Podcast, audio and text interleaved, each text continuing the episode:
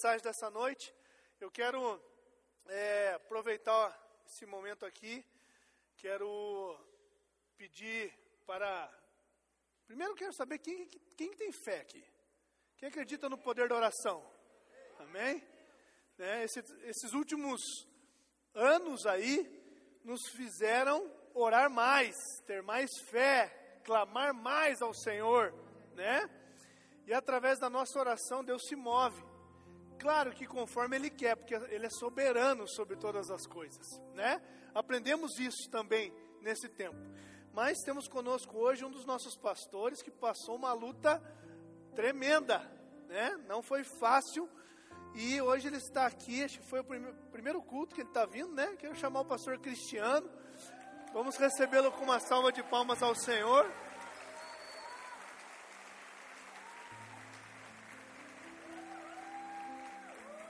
Ele vai contar para nós um pouquinho do que Deus fez aí, como foi esses dias, né? Pastor Cristiano, para quem não sabe, todos sabem, né? Mas foi acometido também pela Covid e ficou somente 29 dias internado. É um milagre de Deus aí.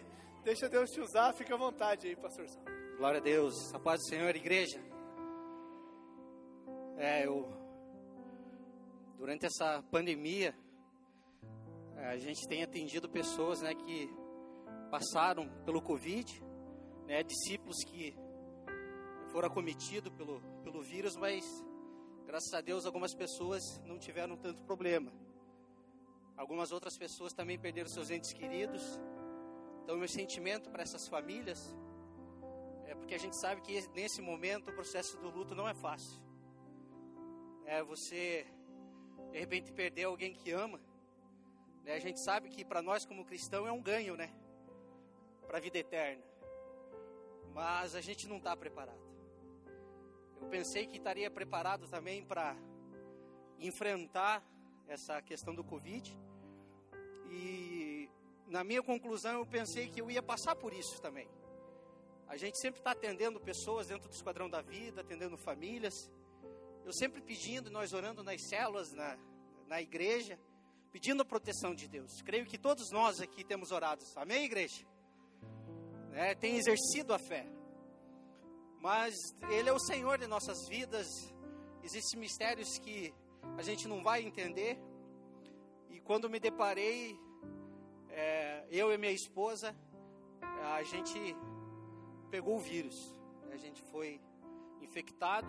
Não sei como também a gente pensar como que aconteceu mas eu tinha a, a, certeza que eu ia passar por isso em questão de uma semana, duas semanas, estaria bem. E comecei a tomar todos os medicamentos, fui no UPA Santa Paula, recebi os medicamentos, fui atendido. E de repente, passou uma semana, eu entrei já com outro coquetel, tomando os remédios propostos. E quando eu percebi no oitavo dia, eu já não, não estava bem, eu já não estava dormindo bem não perdia o olfato, mas é, eu estava com uma tosse e um cansaço muito grande. E o meu pulmão parecia que ele não, não reagia. E, e quando eu me dei conta, minha saturação, uma madrugada, foi a 77. Né? E, e a saturação normal é de no, 95 para cima. E ali eu me assustei. E daí, né, o pastor Rodrigo com a equipe Esquadrão da Vida correndo me ajudando e eu fui pro UPA. No dia 12, dia dos namorados, eu dei um presente para minha esposa, né? Ela tá ali. Eu falei para ela, falei, amor, você vai ter que ser forte. Porque ela também estava com Covid, mas graças a Deus, né, passou por essa. E nós temos um casal de filhos, uma menina de 9 anos, e o Gustavo, a Rebeca com 9, o Gustavo com 3. E ela estava ali para cuidar dessas crianças. E eu fui pro UPA e quando eu cheguei no UPA, eu já estava com 8 litros de oxigênio. E recebi a medicação, daí eu conversei com a doutora, falei para ela assim, falei, ó, todo tipo de remédio eu já tomei. Eu fiz uma tomografia particular e o meu, meu pulmão já estava 50% comprometido. Toda a parte de baixo do meu pulmão apareceu na tomografia que estava comprometido. E eu fiquei atônico, não, não sabia o que falar, o que pensar naquele momento. E eu sentado naquele, no UPA, tomando oxigênio, tomando medicação. A doutora chegou para mim e falou assim: Ó, você vai precisar ser internado. E a única vaga que a gente tem é lá no hospital lá da Lapa. E eu preciso ver se você quer essa vaga, porque se você não quiser, a gente vai passar para outra pessoa. E realmente lá estava lotado de, de pessoas. E na hora, uns 10 minutos antes, eu recebi uma mensagem da minha esposa. E ela falou assim para mim: Reaja, amor. Só mandou assim: Reaja, amor. Aquela palavra veio com um fogo dentro do meu coração, na minha mente, no meu espírito, na minha alma, que me deu força naquele momento. E quando a médica falou que teria uma vaga para o hospital San, lá no, na Lapa, eu não pensei duas vezes, falei assim, não, eu vou. E eu avisei a equipe pastoral, avisei o pastor Rodrigo, e eu vi no, no grupo do WhatsApp, ele só reunião, a gente vai orar pelo pastor Cristiano. E esses homens e mulheres de Deus entraram em oração, a igreja entrou em oração e já Deus começou a cuidar de todos os detalhes já no UPA. Em vez de eu ir para o hospital do, lá na Lapa, é, quando minha esposa mandou uma mensagem para mim, falou assim: não, você não vai para a Lapa, você vai para o regional, aqui em Ponta Grossa mesmo. Então Deus já estava agindo ali. E aquilo me, realmente me deixou tranquilo. Eu sabia que tinha pessoas orando. E aí a importância da igreja. Por mais que tem pessoas que né, passaram pelo problema e perderam seus entes queridos, a igreja também está de braços abertos para atender essas pessoas. Precisa ser conversado sobre o luto e precisa ser cuidado realmente das famílias, principalmente nesses momentos. E eu me deparando naquela situação, eu sabia que tinha pessoas ali orando. E eu crendo realmente que Deus fez um milagre já na minha vida, me livrou das drogas. E eu falei, Deus realmente vai agir. E quando eu cheguei no hospital, é, eu só vi aquele oxigênio aumentar. De 8 litros já para 10 litros. E daí teve uma noite, na primeira noite que eu passei lá, eu passei de sábado para domingo, de domingo para segunda. Eu tive um problema de madrugada, eu não sei o que aconteceu, parece que me deu uma falta de ar muito grande. E quando eu vi os médicos, estavam, os enfermeiros em cima de mim, e aquilo ali eu me assustei, e realmente eu tive medo da morte. Eu tive medo. Porque medo porque as pessoas que vão ficar vão sofrer. A minha esposa ia ficar com duas crianças, como a gente sabe que tem pessoas que ficaram e realmente tem que é, continuar a vida. Eu sempre falo para minha esposa que se acontecer um dia, Jesus vai realmente, isso é uma certeza que a gente vai ter da morte, mas que a gente vai para um lugar especial. Vocês creem nisso, igreja? Eu sempre falo para ela, para ela continuar, porque se acontecer com ela, eu tenho que continuar a minha vida, tenho que cuidar dos filhos. Mas quando eu me deparei dentro daquele hospital, eu não fiz aquela oração, Senhor, me entrego, né? Não fiz essa oração. Eu só clamava o sangue de Jesus, o fôlego de vida porque nós, eh, nós profetizamos vida e vida em abundância. E eu realmente queria realmente essa vida, e eu queria voltar a respirar. E chegou no momento que me recolheram para dentro, para a gente encurtar aqui, para a gente, né, tem, é, o período que o médico chegou para mim e falou: Ó, oh, Cristiano, você vai ter que ser entubado. E ali realmente eu já tinha passado dois dias e estava fazendo todo o procedimento. Então eu estava um pouco seguro já ali. Emocionalmente eu estava seguro. Mas mesmo assim seguro eu não estava preparado. E eu, daí eu perguntei para o médico se eu não fosse entubado, que chance que eu teria. Aí ele falou assim: não, você não tem chance se você não for entubado. A tua chance é ser entubado e a gente não tem, eu não posso te dar nenhuma expectativa também, porque é o teu corpo que vai ter que reagir. Aí eu falo, ah, doutor, pode, pode me entubar. E eu passei oito dias entubado, passei 14 dias na UTI e passei mais, mais uns 13 dias na clínica, na enfermaria. Todo o processo de reabilitação. É, e realmente Jesus ele me deu uma oportunidade, uma segunda chance. E hoje eu dou mais valor ainda pela vida, porque não foi fácil.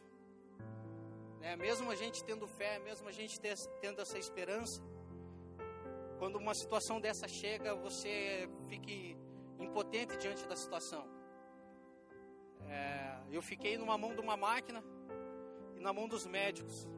E eu agradeço a Deus pela equipe né, que me atendeu e as pessoas que me ajudaram em oração, que se moveram em oração também agradeço. E eu posso dizer hoje que, que eu sou um milagre. E realmente Deus me deu essa chance, mais uma vez. Me livrou das drogas, me colocou né, plantado como uma árvore junto ao ribeiro, recebendo nutrientes dessa igreja maravilhosa, uma igreja que ama e se importa. E eu falo isso porque eu fui acolhido dentro dessa igreja e faço parte dessa igreja e graças a Deus todo o movimento de oração é, fez toda a diferença.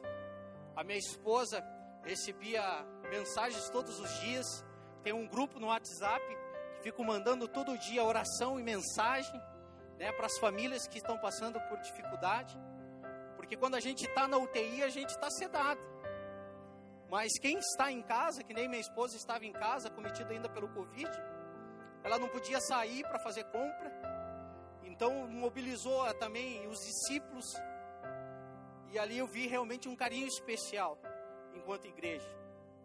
Por isso, uma das coisas muito importantes é uma igreja em célula, porque nesses momentos, a minha família de Curitiba, a família dela também não, não podia ajudar, a igreja estava próxima ali, os discípulos, né, os pastores, estavam pessoas próximas da gente, mandando ânimo, esperança. Por isso que é importante a gente estar do lado de pessoas de fé, principalmente nesses momentos, em todos os momentos, mas principalmente nesses momentos assim. Porque se você liga uma televisão é morte. Né? Então sai o, o Facebook, sai o, a televisão e você começa a receber a esperança através de oração. Isso fez a diferença. Porque isso me fortaleceu lá. Eu tenho certeza que Deus ouviu as preces, as orações de, dos irmãos. E eu agradeço e louvo a Deus por isso. Né? Não tem palavras que podem pode definir, mas senão só Jesus. É Ele que define tudo, é por Ele, para Ele é toda a honra, toda a glória. É por Ele que nós estamos aqui né? E toda a honra, toda a glória ao Senhor Jesus pela oportunidade. E eu creio que se tem alguém passando aqui, que nem a pastora Su, orou aqui no início, é, aquele versículo de Isaías 53, que ele tomou sobre si todas as nossas dores, todas as nossas enfermidades. Era um versículo que eu, eu declarava isso dentro do leito lá, na UTI, né? Quando eu tinha saído da sedação, eu clamava esse, esse versículo. E eu creio que fez toda a diferença. A palavra de Deus faz toda a diferença. Amém, igreja? Aleluia. Por isso, continue.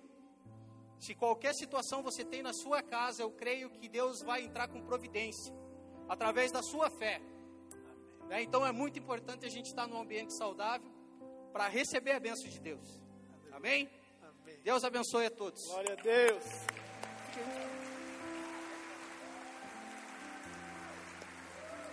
Aleluia!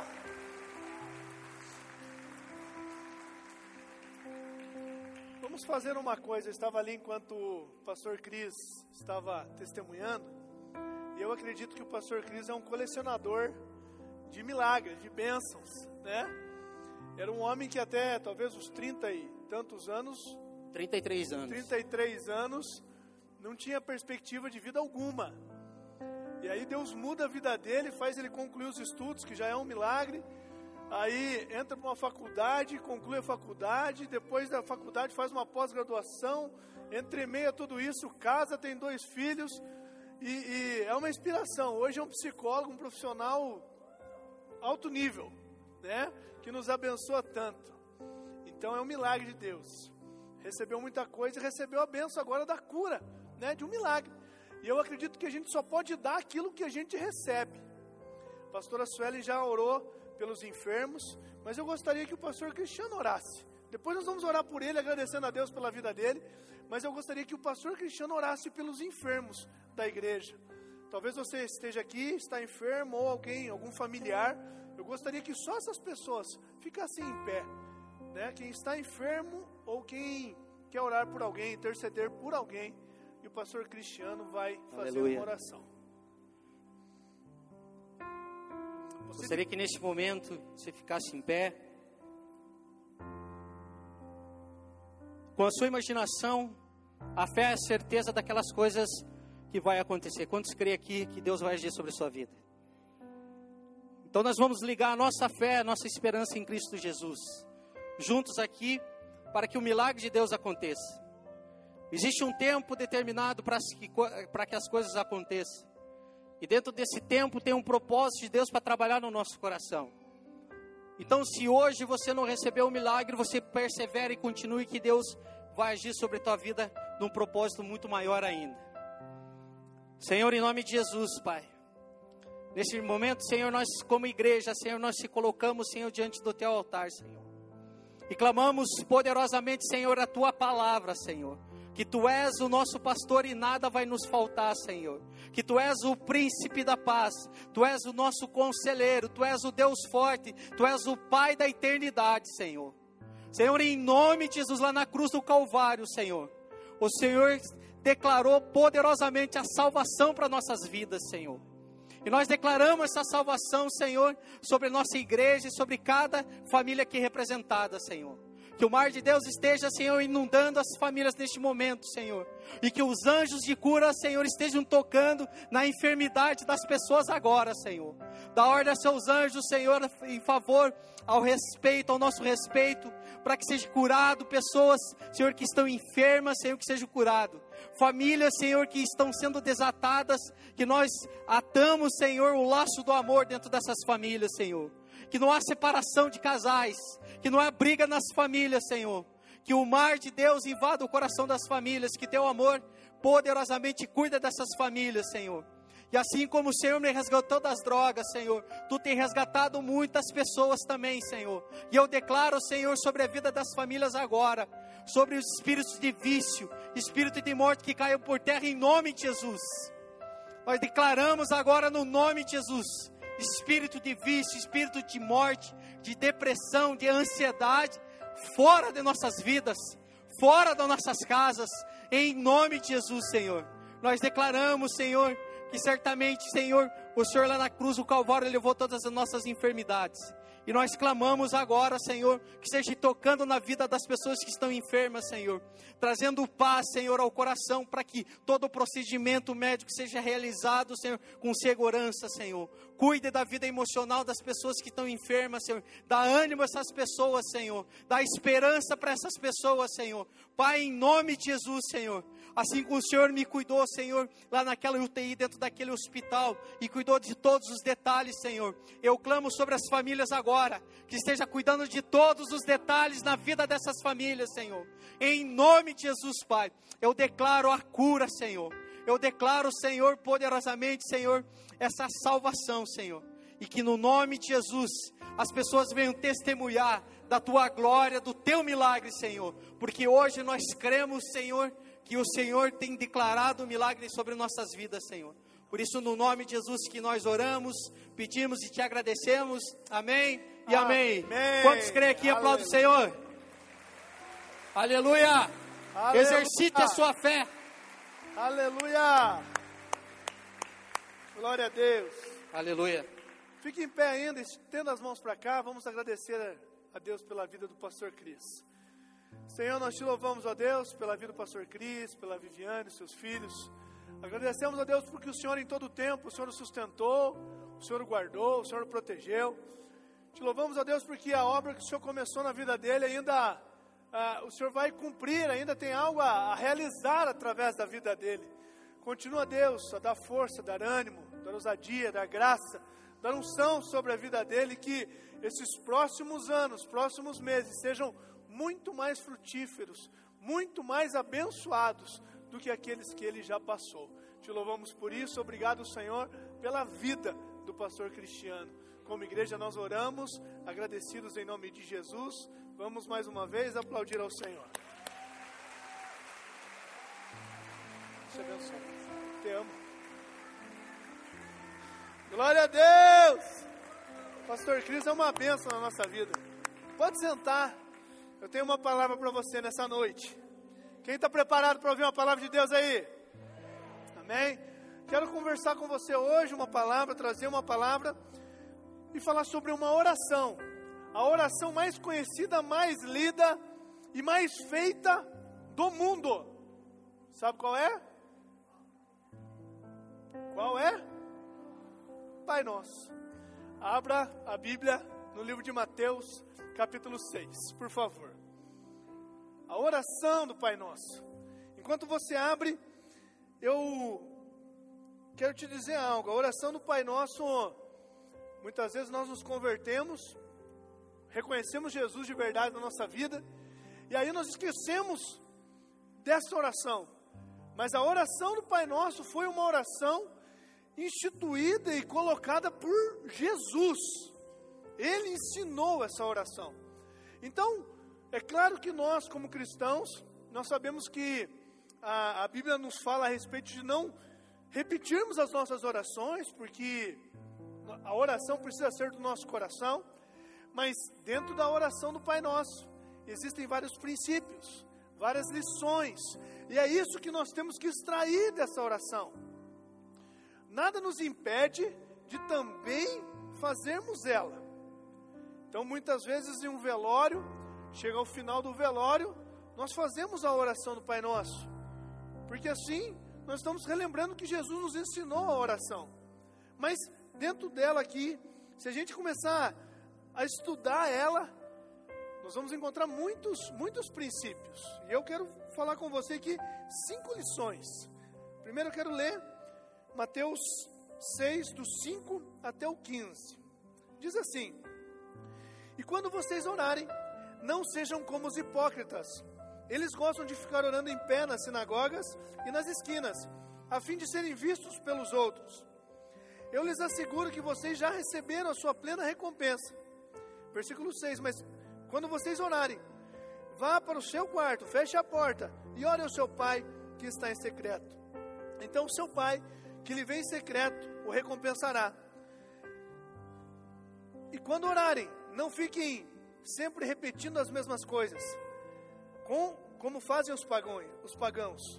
Eles pensam que por muito falarem serão ouvidos. Não sejam igual, iguais a eles, porque o seu Pai sabe do que vocês precisam antes mesmo de vocês pedirem. Então, orem assim: Pai nosso que estás nos céus, santificado seja o teu nome, venha o teu reino, seja feita a tua vontade, assim na terra como no céu. Dá-nos hoje o nosso pão de cada dia, perdoa as nossas dívidas, assim como perdoamos aos, que nos, aos nossos devedores, e não nos deixem cair em tentações, mas livra-nos do mal, porque teu é o reino, o poder e a glória para sempre. Amém. 14. Pois se perdoarem as ofensas um dos outros, o Pai Celestial também lhes perdoará. Mas se não perdoarem uns aos outros, o Pai Celestial não lhes perdoará as suas ofensas. Feche teus olhos, Pai. Obrigado pela tua palavra. Obrigado pelo teu amor, pelo teu cuidado. Pedimos a Deus que nessa noite o Senhor use a tua palavra para falar aos nossos corações. Que o nosso coração seja como uma terra fértil, preparada, adubada para receber essa mensagem. Em nome de Jesus, quem crê comigo, diga amém. Amém, queridos? É uma oração que nós sabemos de cor e salteado, né? Muitas vezes nós trocamos ali um pouco da, da versão, né? Seja o teu reino, às vezes nós falamos o vosso reino, mas a versão não importa, o importante são os princípios que aqui estão. E o primeiro princípio que eu quero compartilhar com você está lá no versículo 10, que a Bíblia está dizendo assim: Venha o teu reino, seja feita a tua vontade, assim na terra como no céu. Primeiro princípio: o reino de Deus precisa ser estabelecido na terra. A nossa oração precisa que? Precisa falar, precisa fazer com que o reino de Deus seja estabelecido aqui. É isso que está dizendo. venha o teu reino. E como que nós estabelecemos o reino de Deus na terra?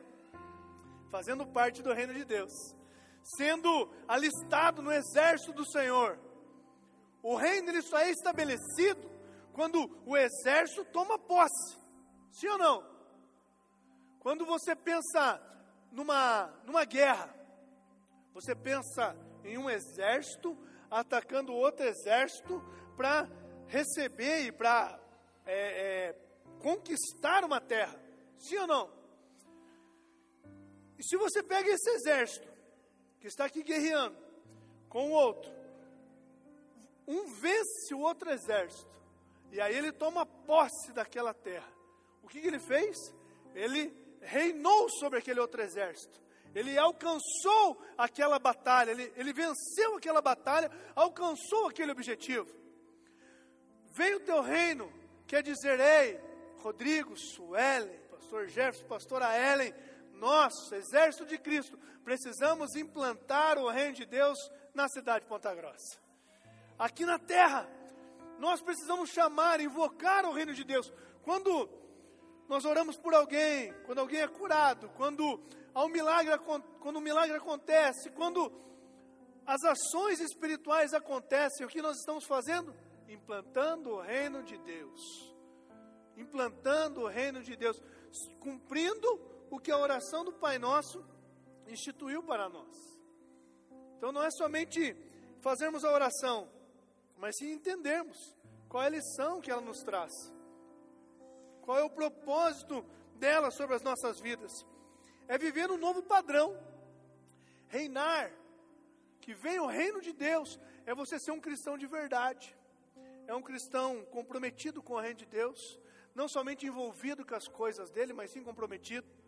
É aquele cristão que é apaixonado por vir à igreja, é apaixonado por ofertar, é apaixonado por se doar, é apaixonado por fazer parte, não somente por assistir. Nós estamos à porta de um grande avivamento, e esse grande avivamento precisa de pessoas que queiram fazer parte desse avivamento. Viver o reino de Deus é você fazer parte, não somente ficar pensando, nossa, passou o avivamento e eu nem vi. Né? Tem muita gente que pode é, é, pensar assim: o avivamento está chegando e você pode fazer parte. Estabelecer o reino dele é você viver o avivamento junto conosco. Quem está disposto aí? Amém? Glória a Deus. Segundo princípio, porque são cinco, quero falar rapidamente. O segundo princípio é no versículo 11. No versículo 11, dá-nos hoje o nosso pão de cada dia. O pão de cada dia. Uma outra lição que o Senhor nos ensina. Saiba que a nossa oração também precisa ser aquela oração do milagre diário. Milagre diário.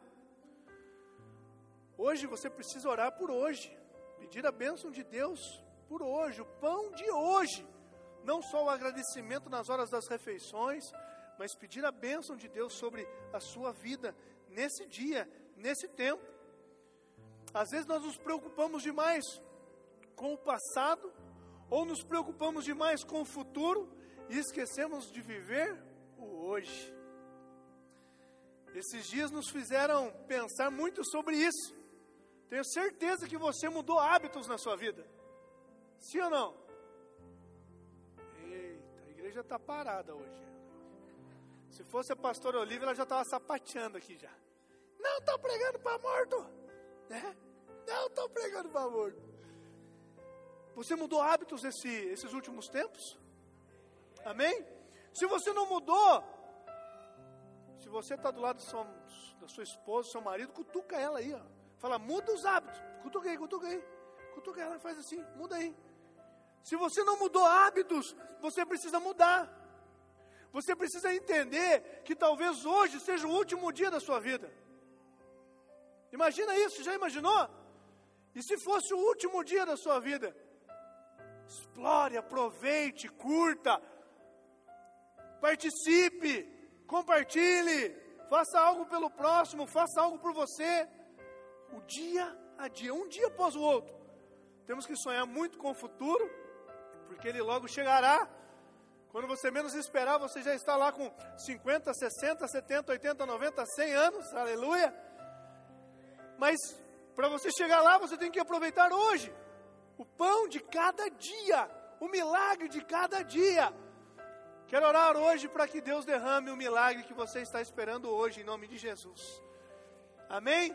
O pão de cada dia, a Bíblia diz em Mateus 6, 26 a 34, diz que os passarinhos não se preocupam com o alimento.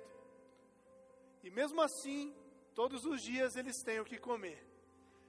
Quanto mais nós, criatura, seres humanos criados por Deus, será que Ele não olhará para nós? Esse é um texto da Bíblia, querido. A Bíblia está nos comparando com passarinhos, falando: Ei, se os passarinhos não passam fome, pode ficar tranquilo que a bênção diária sobre a sua vida vai acontecer. Pastor, mas por que, que não tem, tem gente passando fome? A Bíblia diz: não existe que nunca, nunca viu um justo desamparado, nem a sua descendência mendigar o pão.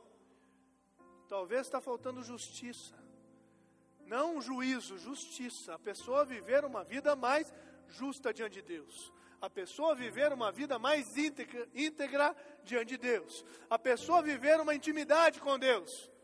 Porque vir à igreja e não aceitá-lo, vir à igreja e não reconhecê-lo, não resolve. O que muda é o coração, a sua entrega, é a sua vida em Deus. Estamos em um mês de consagração. Eu acredito que você está orando mais esse mês, amém? Você está jejuando mais esse mês, amém? Acredito que na semana de santificação Deus falou com você.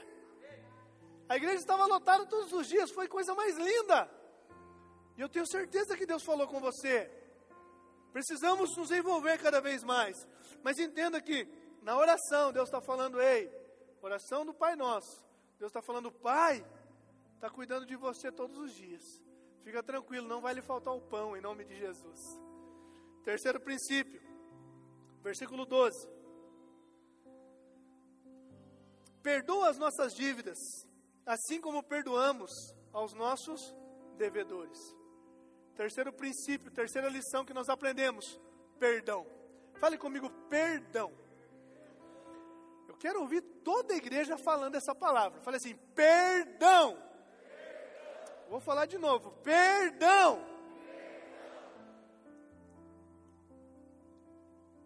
Eu acredito que existem algumas palavras que são difíceis de pronunciar. Não sei para você, mas para muitos são. O perdão é uma delas. É ou não é? Nós somos muito bons de falar desculpa.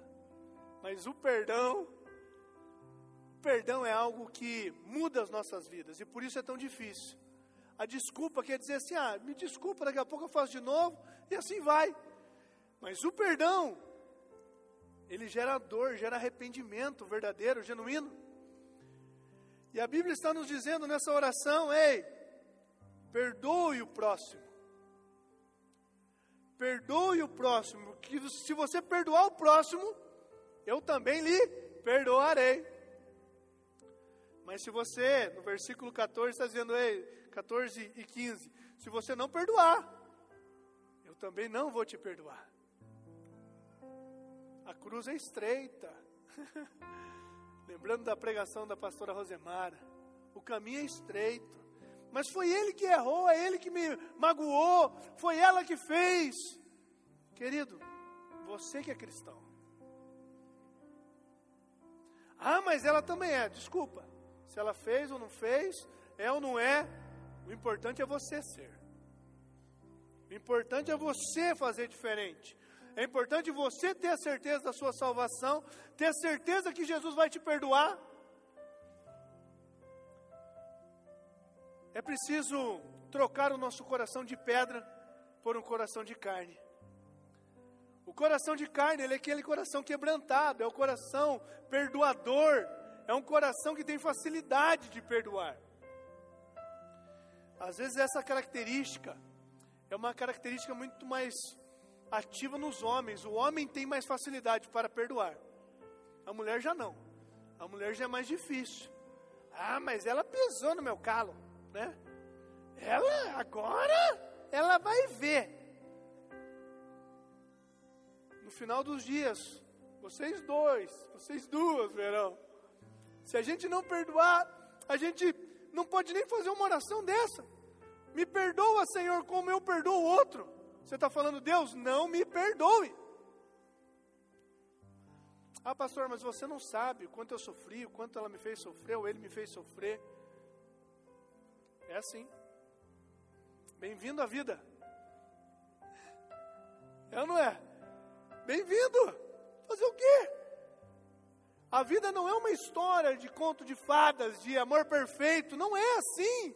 Com Jesus não foi. Comigo e com você não será diferente. Mas nós temos o Consolador, querido. Nós temos o Espírito Santo junto conosco. E aí ele nos, ele nos ensina, ele, ele nos inquieta, ele nos direciona. Ele está conosco. Ele faz a gente vencer. Ele faz a gente é, perdoar de verdade. Mateus capítulo 18, versículo 22. Pedro chega diante de Jesus perguntando: Senhor, quantas vezes eu devo perdoar? Sete? E aí Jesus dá aquela chapuletada santa, fala: Ei, setenta vezes sete, querido. 70 vezes 7. Está dizendo assim: ei, você precisa perdoar sempre, a tempo e a fora de tempo, todos os dias. Se alguém magoar você, você precisa perdoar. Se alguém magoar, você precisa perdoar. Essa é a vida. Nós falamos sempre nos encontros com Deus que quando você não perdoa alguém, é como se você estivesse levando um defunto agarrado em você tempo todo. Você carregando um defunto agarrado, porque você não libera ele e ele fica agarrado em você, você está sofrendo. Ouse hoje perdoar alguém que magoou o seu coração. Faça isso. Só você sabe as suas dificuldades, os seus temores, seus problemas. Mas o Espírito Santo, ele está aqui. E ele é capaz de curar o seu coração. Amém? Quarto princípio, versículo 13, diz assim: E não nos deixeis cair em tentação, mas livra-nos do mal, porque o teu reino, o poder e a glória para sempre. E não nos deixeis cair em tentação, mas livra-nos do mal. Proteção, querido. Essa é a lição que esse versículo nos dá. Ore por proteção sobre a sua vida. Ore por cuidado. Ore por proteção de Deus, literalmente. Ore para que realmente o Salmo 91 se cumpra na sua vida. Mil cairão à sua esquerda, dez mil à sua direita, e você não será atingido. A oração do Pai Nosso está falando assim: ei, Ore, porque eu estarei com você. As tentações não vão não vão fazer parte da sua vida. Não vão tocar em você. Se você orar todos os dias e fugir do pecado, querido, vai ser somente uma tentação. Não vai ser um pecado. Se você fugir, orar todos os dias, clamar a Deus, orar pelo, para o Senhor, jejuar, consagrar a sua vida, serão apenas tentações, nunca serão pecado. Jesus foi tentado. Ser tentado não é pecado. O pecado é você mergulhar naquela tentação. Aquilo que o Mário ministrou também, né?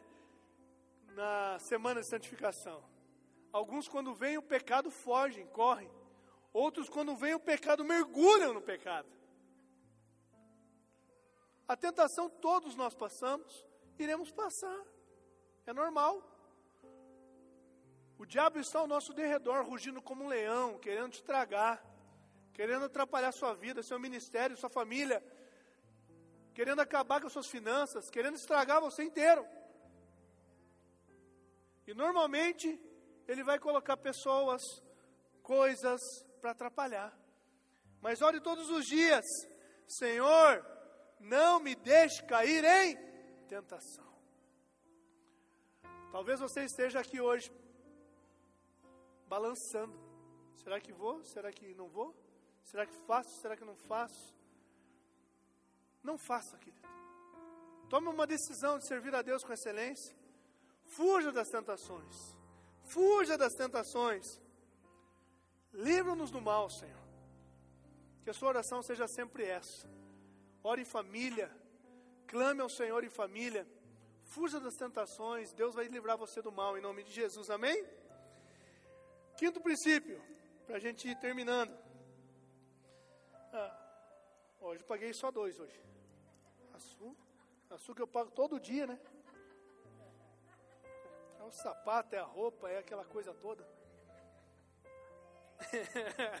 assim seja, assim seja.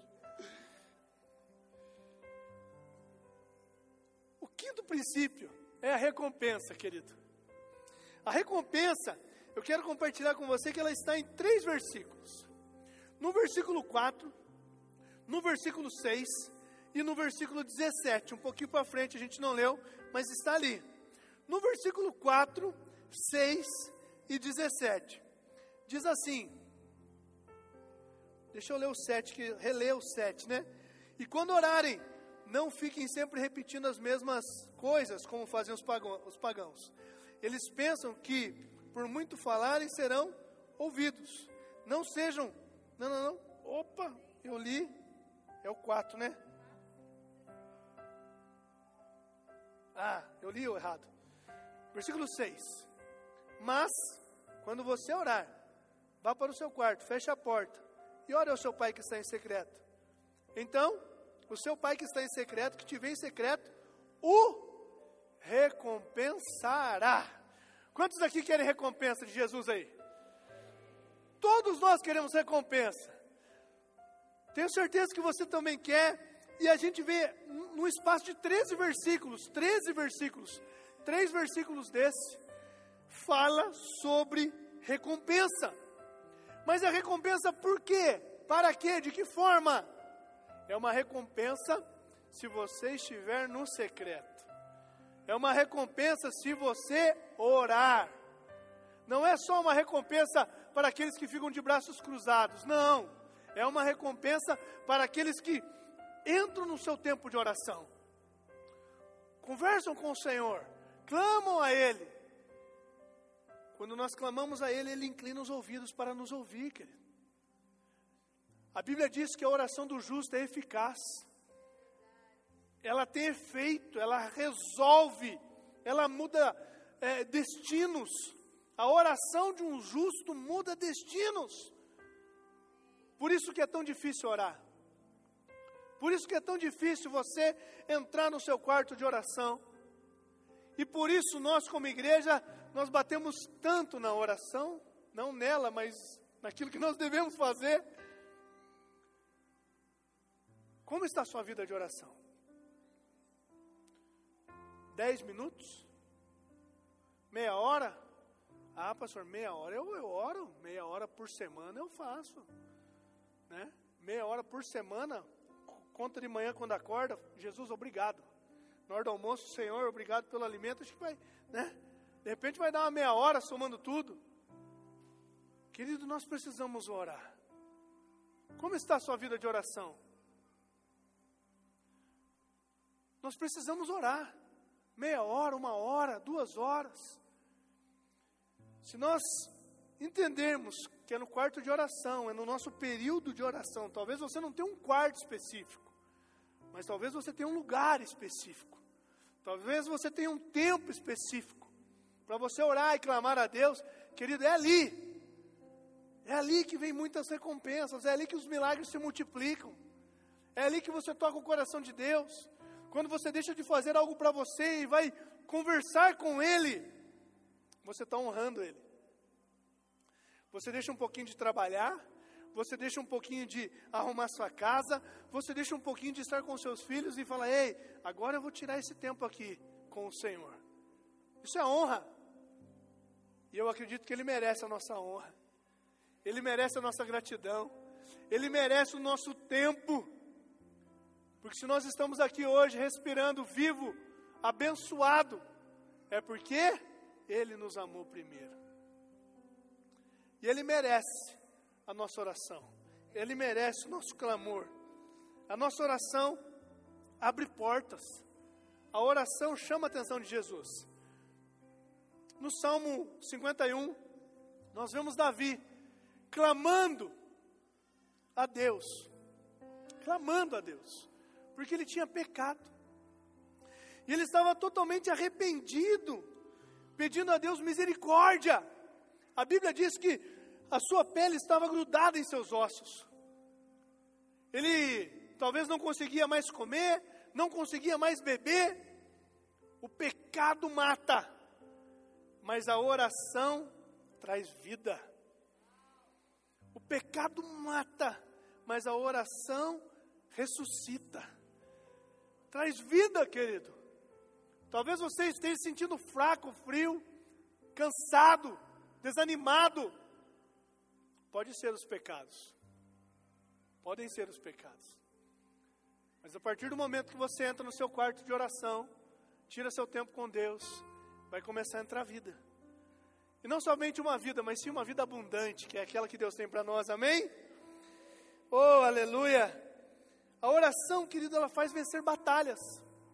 Josué capítulo 10, a Bíblia diz que Josué estava guerreando. Ele, todo o seu exército, guerreava. E ele viu que se escurecesse, ele iria perder a batalha. E aí ele ora.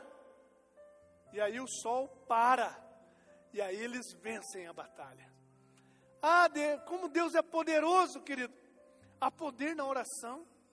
Há poder na oração, há poder de transformar tudo e todos.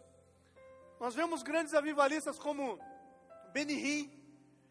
Benihim, por onde passa, está vivo até hoje.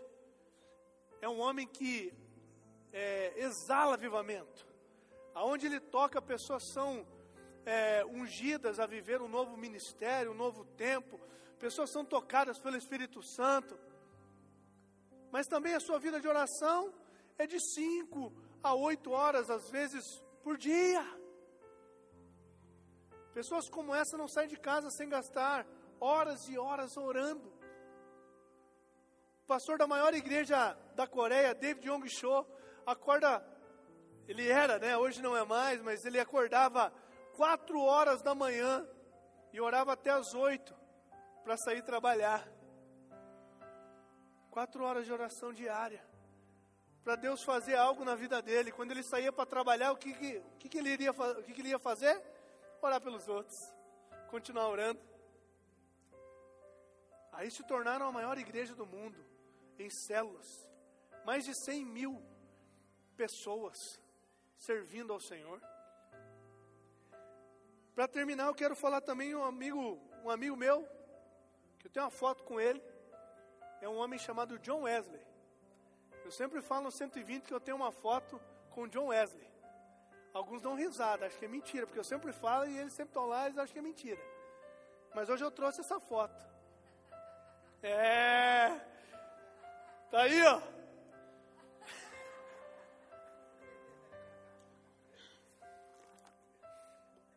Esse é John Wesley. É a estátua dele, né? Pequenininho, ó. Ele está em cima de um pedestalzinho ali e é menor do que eu. Querido John Wesley foi um grande homem de Deus. Estudei lá em Londres. Tive a oportunidade de visitar a igreja dele.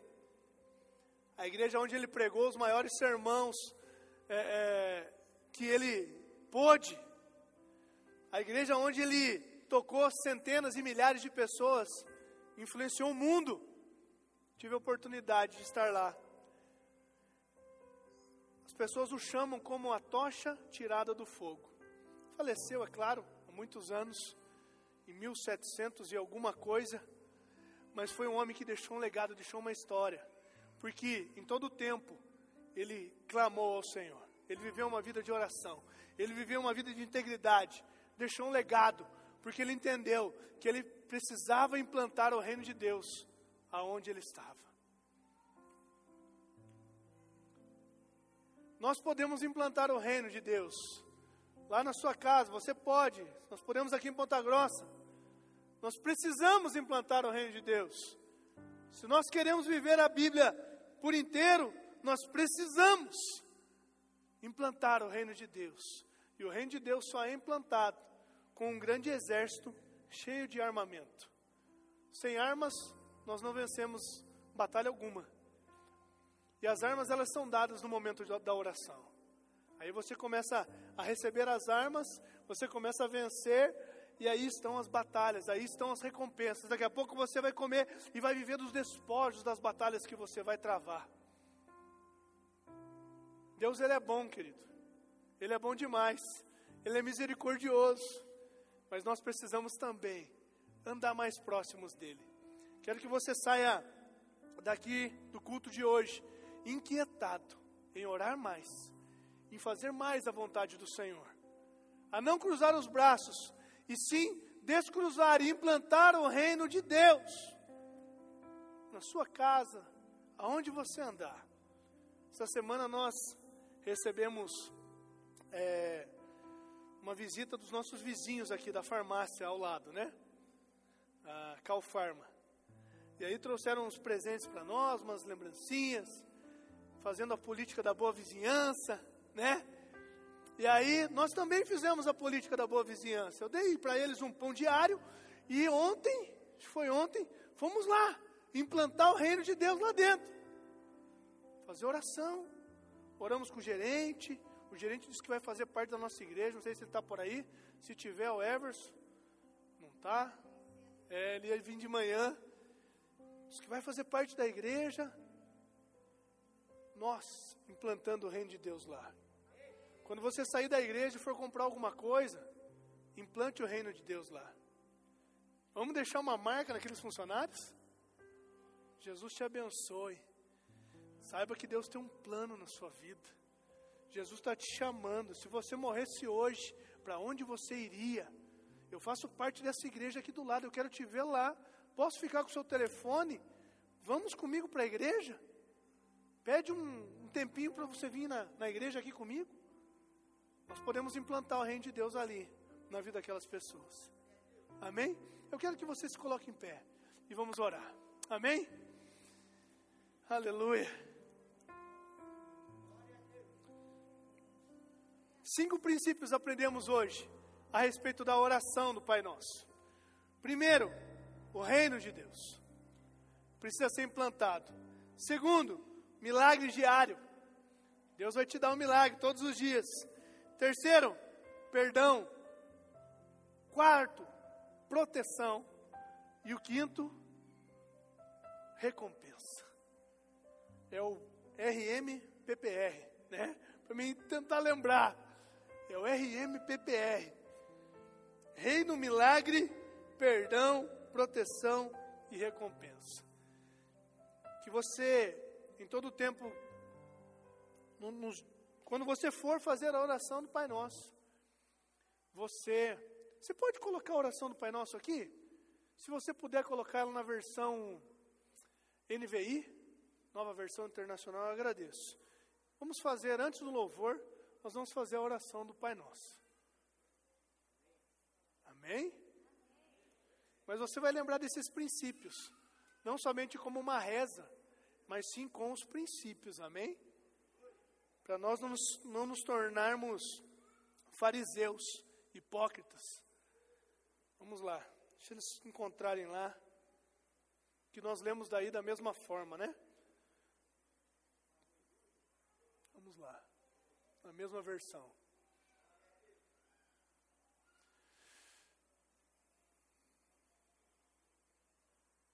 Mais um pouquinho para frente.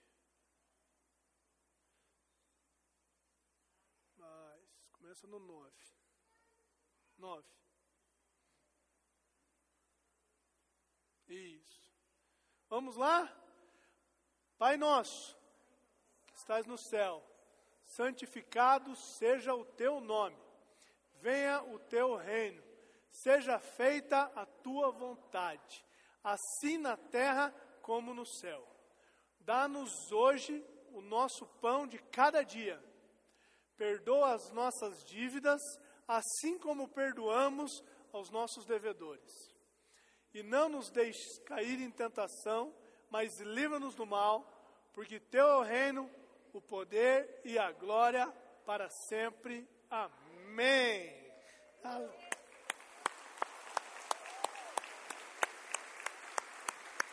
Aleluia! Nós vamos cantar uma canção e daí logo eu vou terminar com uma oração. Amém? Vamos lá? Quero que você adore o Senhor nesse momento.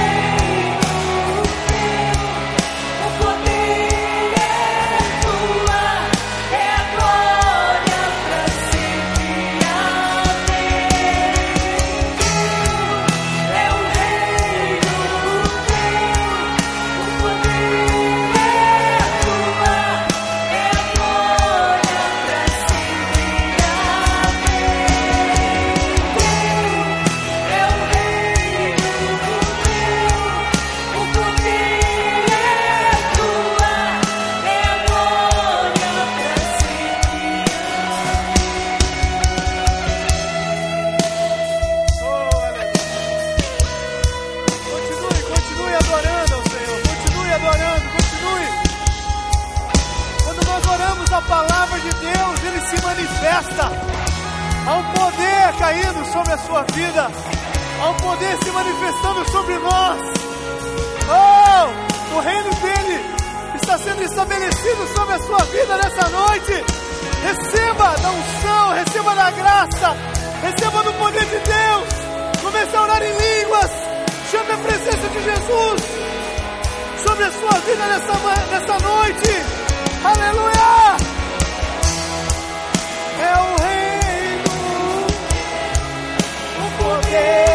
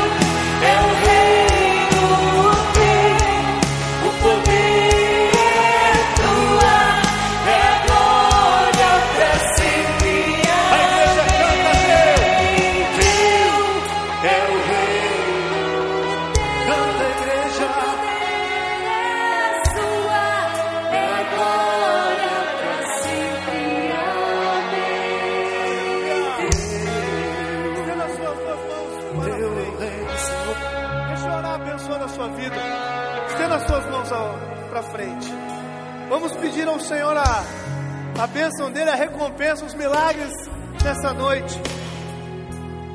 Senhor, em nome de Jesus, eu oro abençoando a tua igreja. Eis aqui uma igreja apaixonada pelo Senhor, uma igreja consagrada, uma igreja que te ama, uma igreja determinada a implantar o teu reino na cidade de Ponta Grossa. Obrigado, Senhor, por essa igreja maravilhosa. Obrigado pela unção que o Senhor tem derramado nesses dias vai derramar nessa noite. Derrama da tua graça, derrama do teu poder.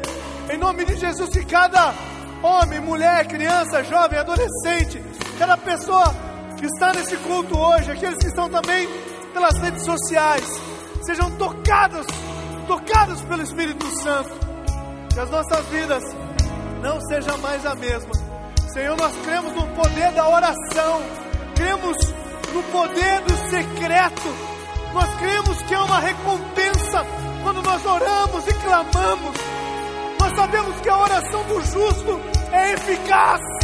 Senhor, em nome de Jesus, nós oramos em favor da nossa cidade. Oramos, ó Deus, em favor daquelas pessoas que necessitam, que estão enfermas, que todo espírito maligno de enfermidade caia por terra. Nós oramos, ó Deus, clamando pelo avivamento de Ponta Grossa. Clamamos, ó Deus, pelo levantar de avivalistas, homens e mulheres cheias do Espírito Santo, que aonde tocam, ministram cura, poder e manifestação do Espírito Santo. Eis, Senhor, aqui uma igreja apaixonada. Eis aqui um povo que te ama acima de todas as coisas. Vem, Senhor, implanta o teu reino. Vem, Senhor, e manifesta o teu reino. Vem, Senhor, vem, Senhor. Levante as duas mãos aos céus e fale: Senhor Jesus, vem sobre mim e implanta o teu reino sobre a minha vida. Implanta o teu reino sobre a cidade de Ponta Grossa. Em nome de Jesus. Você que crê comigo, diga amém. Aplauda Jesus. Dê um